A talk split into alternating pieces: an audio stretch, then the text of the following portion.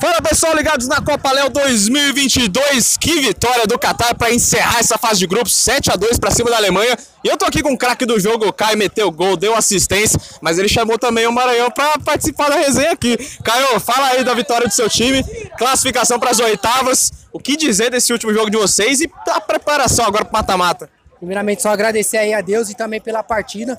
É, nosso time entrou um pouquinho pilhado, saímos, saímos perdemos, aí, perdendo. É, consequência, fomos atrás do jogo. É, esfriamos a cabeça, colocamos a bola no chão, começamos a sair o gol. E passar a palavra aqui pro meu capitão aqui, Maranhão, que jogou muito, que deu assistência também, incentivou o time.